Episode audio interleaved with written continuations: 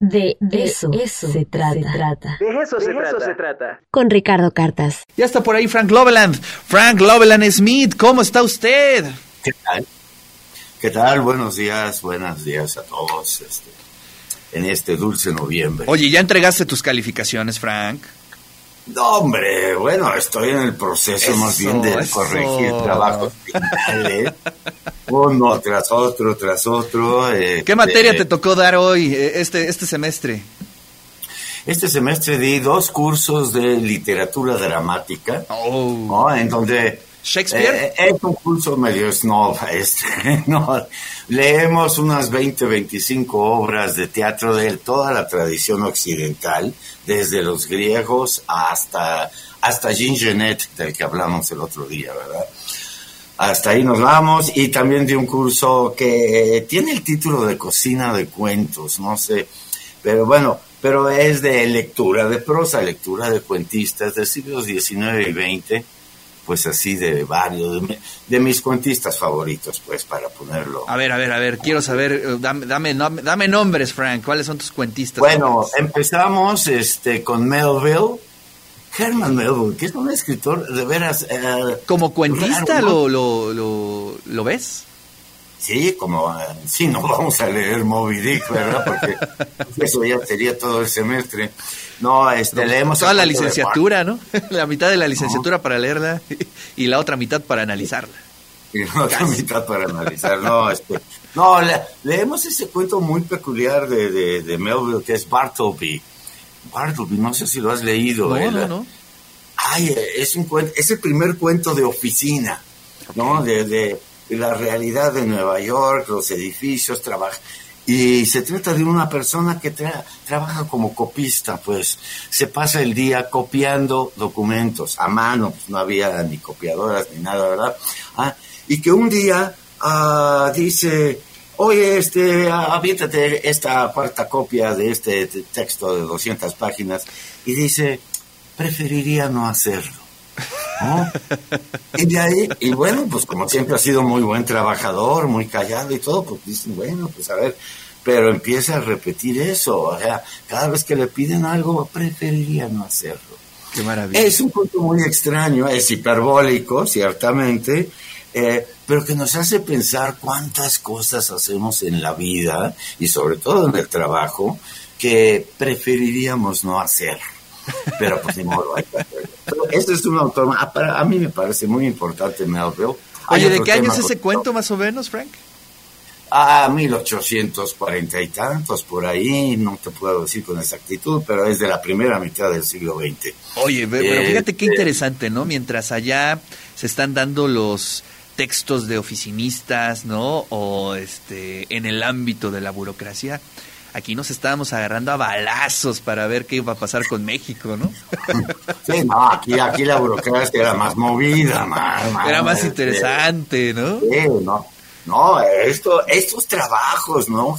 Pero, pero me el primero que se da cuenta que trabajar en una oficina, sobre todo una oficina de leyes, de derecho, de casos, es, eh, es la muerte, es te distorsiona psicológicamente. Todos los personajes en ese cuento están distorsionados psicológicamente por el hecho de trabajar en una oficina, ¿no? Y de que toda su vida pues están encerrados ahí en la oficina.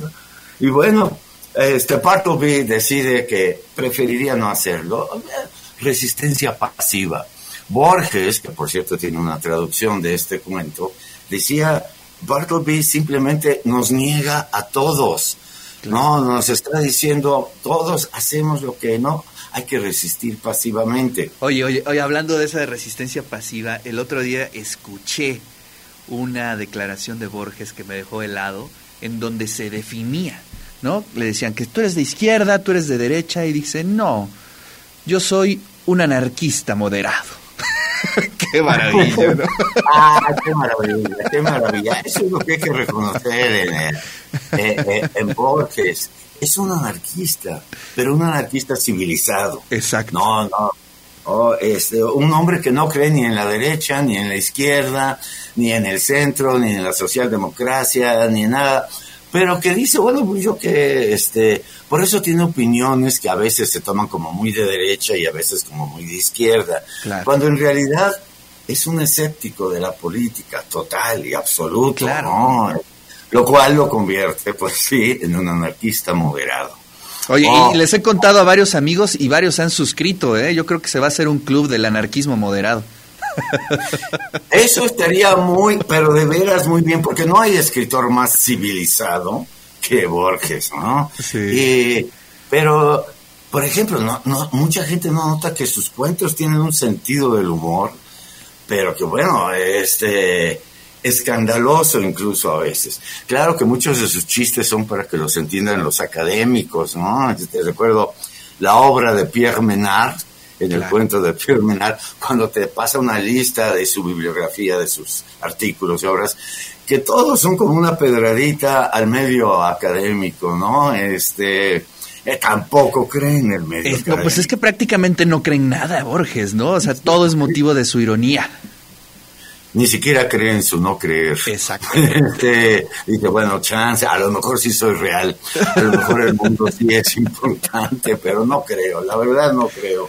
Eh, bueno, sí, no, te digo, vemos autores como Melville, también leemos a Machado de Asís. Ah, qué yo, bueno, mi convicción personal de profesor es el mejor escritor latinoamericano del siglo XIX y el único que es un escritor realmente mayor, aunque los hispanohablantes digan, no, pero también el siglo XIX teníamos grandes autores, pues sí, pero no los veo muy claros.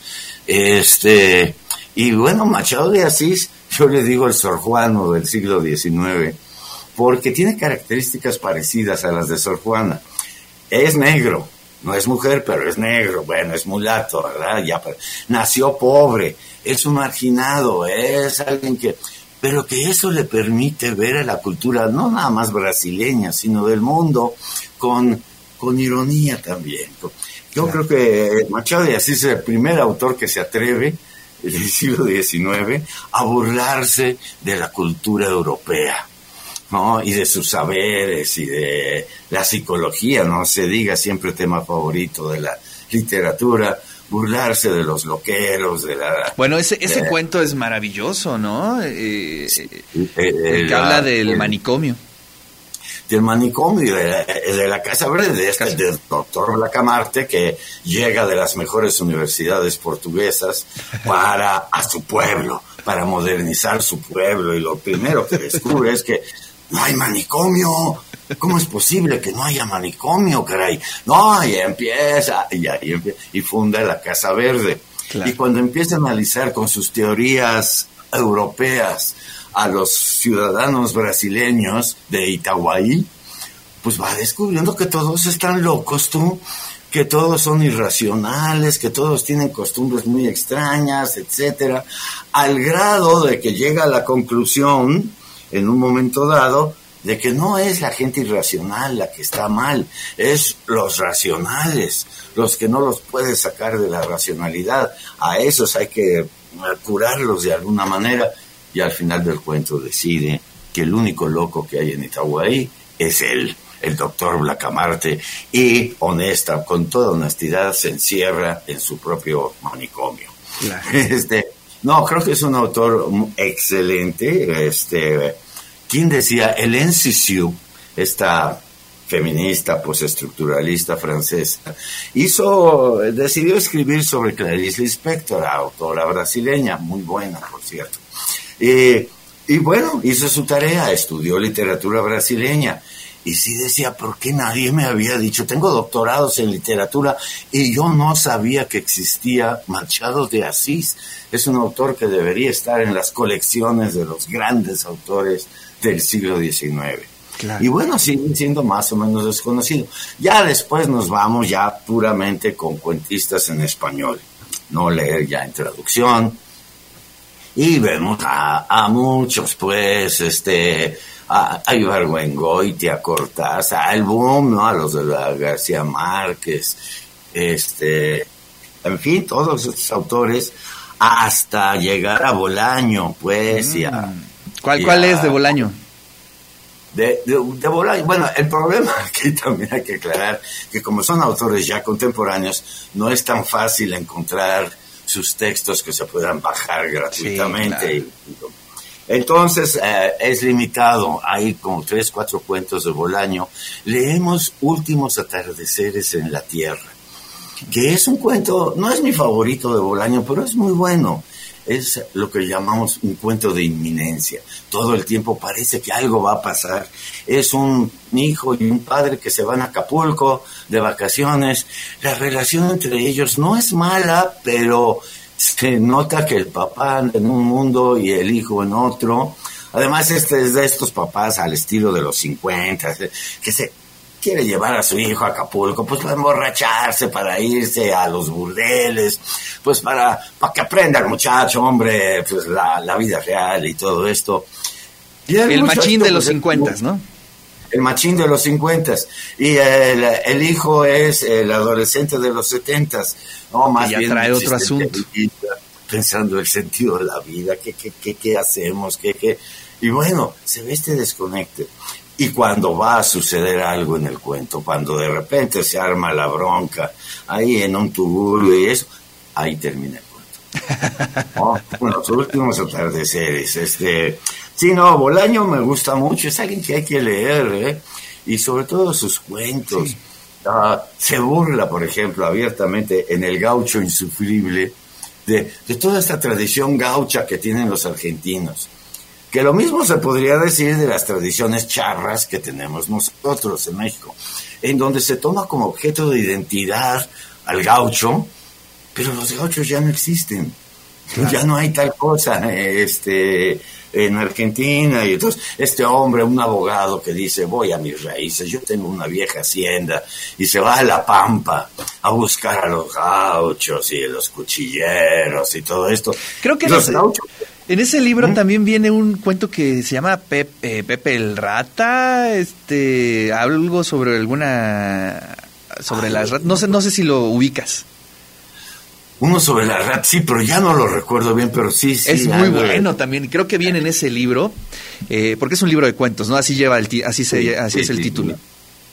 Sí, Sí, te digo, y este el gaucho que quiere volver a sus raíces, se burla también de ese tema que es tan presente entre en el mundo actual de que tengo que encontrar mis raíces. Como si de veras tu bisabuelo y tu tatarabuelo hubieran tenido una fuerte influencia en tu vida, ¿no? O ahí estuviera tu origen. Cuando, pues mal que bien, nuestro origen está al nacer, ¿no? Este, pues ya lo que haya habido antes, pues ya, ya será otra cosa. Así es. Hoy íbamos a hablar de, de, Rayuela, pero. Rayuela, de Rayuela, pero, ya se nos está acabando el tiempo. pero, mira, aquí estaba, ¿eh? A ver, ¿eh? ahí estaba, Cortázar, Rayuela. Hay que hablar de esta novela la semana que viene. No sé, quizás pues, es buen tema o quizás no, pero en mi generación, en mi generación, los que estudiábamos cuestiones de, ya fuera literatura, arte, teatro, este Rayuela era casi un libro obligatorio. Sí, sí. No, no has leído Rayuela, no mames. ¿Cómo? No, pues hay que leerlo. Y es una novela bien compleja. Podríamos echarle unos minutos la próxima semana. Va, va, va, este, para ver por qué, eh, por qué canta la araca. Hoy en día creo que ya casi nadie lee Rayuela. No, este, eh, bueno, de los estudiantes, digo, no, la gente que estudia literatura. Sí, pero no es un libro que acompañe a la generación y a los jóvenes como fue tu generación o las posteriores, ¿no? Sí, como que había una serie de autores que tenías que leer. Eso entendieras o no, pero tenías que leerlos y opinar al respecto. Claro. No, era, sí, no, creo que era una juventud. Bueno, yo no sé, yo ya me estoy sintiendo viejo, porque de repente Ay, esto de la revolución digital y la importancia que se le da, a mí me deja medio frío. ¿eh? Vamos, no tengo ni celular. Y hay gente que se escandaliza de que yo no tenga celular. ¿Cómo es posible? pero bueno, ya de chico no me gustaba el teléfono, de por sí. Así que, bueno, Er, eres un anarquista moderado, Frank. Así es Soy un anarquista moderado y civilizado ante todo. Dile no a la violencia. Así la violencia no resuelve nada. No, es nomás decir, pues yo estoy más fuerte que tú y pues yo gano. No, los seres humanos son seres, me insisto mucho en clase, imaginarios. La imaginación es nuestro principal tesoro. Combinado con la inteligencia, forma el arte. El arte, para mí el arte es tener con comunicación con tu inconsciente, pero darle forma. Darle forma conforme llega. Eso es ser un artista. Y bueno, es una visión medio conservadora también. También me identificaría con Borges, de que soy un conservador, escéptico de la política, este, escéptico de las instituciones, escéptico de la historia, en pocas palabras. Así es. Me encanta lo que decía Macbeth, ¿no? Pues la historia, la realidad es una pésima obra de teatro, mal actuada, fácil de entender, porque la historia finalmente es la historia de los ambiciosos, ¿no? De los que quieren apoderarse y los convertimos en héroes, ¿no? A dementes como Alejandro Magno, este, bueno, los grandes emperadores, etcétera, y que dices, bueno, eran unos locos, Claro. eran unos locos, loco. Bueno, mi Frank, se nos acabó el tiempo y gracias por compartir lo que estás leyendo, lo que estás impartiendo en tus cursos allá en ARPA y te mando un No, fuerte seguiré. abrazo, nos saludamos la siguiente semana. Igualmente, eh, un abrazo a ti, mi querido Ricardo. Nos vemos la semana que viene. Bueno, pues hasta aquí Colón, hasta aquí sus carabelas y que viva el mole de guajolote mañana en punto de las 8.30. Tenemos cita en el de eso se trata.